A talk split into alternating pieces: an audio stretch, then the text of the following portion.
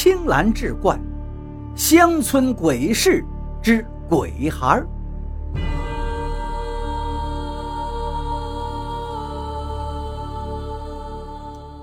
李老师微笑着把馍馍递到小孩面前，小孩看了看眼前的白馍，却不伸手去接，只是抬起头来，脸面粉白，并无血色，嘴唇却像抹了朱丹一样红得出奇，看不出他是在哭还是在笑。一双漆黑的眼睛就盯着李老师看着，那一瞬间，李老师感觉这目光有些熟悉。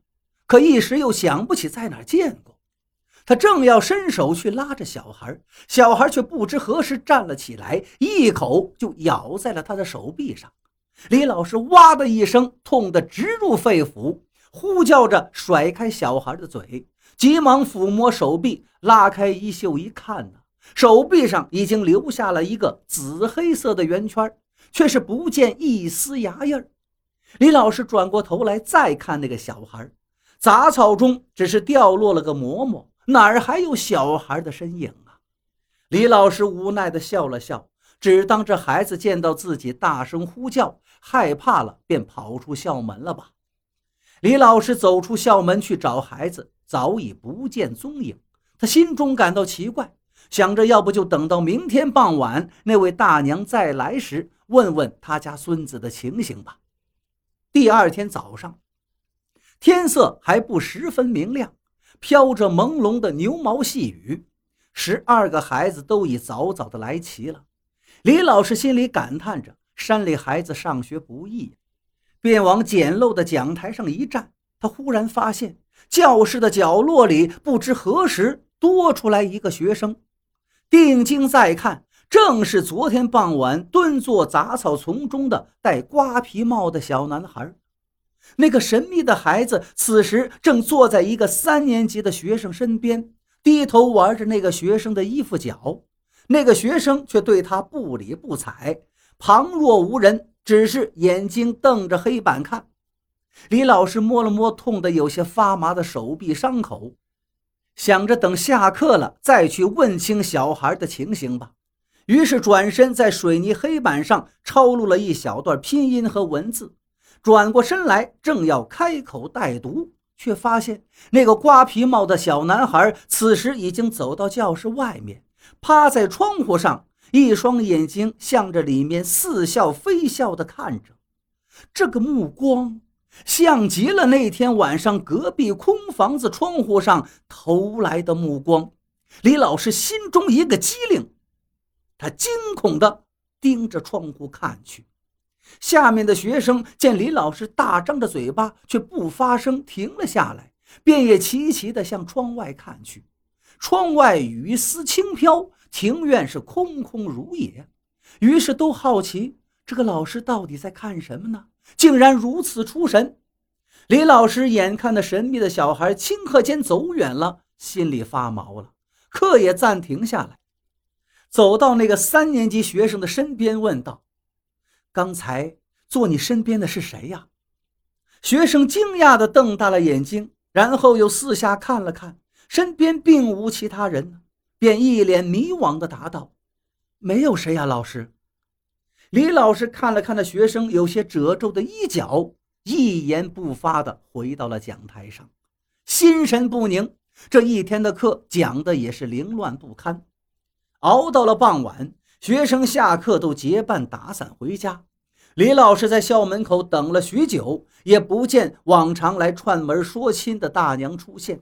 他猜想着，也许是下了一整天的小雨，地面湿滑，天色阴暗，那大娘也就不便出门了吧。一想到今晚又得一个人住在这大院的小房子里，再联想起那个神秘的孩子，李老师毕竟是一个刚出校园的学生啊。心情难免就慌乱起来，想去附近村民家借宿，但是以什么理由呢？说是这个院子有鬼，未免太荒唐。况且自己一个女孩子家去那些无亲无缘的人家借宿，说不定第二天早上就有新闻了。可是回老家吧，学校离这儿有二十多公里的山路，趁黑走山路也太危险了。何况还下着雨。李老师左思右想，拿捏不定，继而是心烦意乱，最后把心一横，与天斗，与地斗，其乐无穷啊！我就不信这世界上还真是有鬼。于是简单吃了点东西，便从厨房里带了一把小刀，进到自己的卧房，开了灯，关上门，防范一切未知的事情吧。李老师在房里看书，直到三更天。才关灯睡下，周遭除了下雨的夜色比平常更暗沉一些，屋檐下有哒哒低语之声，其他倒还正常。睡到下半夜，李老师突然被一阵吹唢呐、唱秦腔的声音吵醒了。他坐起来一听，那声音悲凉伤感，是从中厅教室里传出来的。大半夜的，还会有人搭台唱戏不成？本地山乡倒是有个风俗，哪家有白事了，需要搭台半夜唱戏，台下呢摆一些空凳子。这戏不是唱给活人听的，说是为了娱乐鬼神，让死者在阴间好过一些。李老师细细想来，也没听说附近有谁家办丧事啊，且这丧戏也不可能大半夜搬到学校来办呢。他一阵惊奇。打开些门缝，向院里望去，只见中厅门前的庭院里，不知何时真是搭了一个小戏台，红烛高照，台上两个红白脸在边唱边舞，台下坐了七个人，都是红色的锦衣打扮，一个身躯胖大的男人坐在中间，看得津津有味。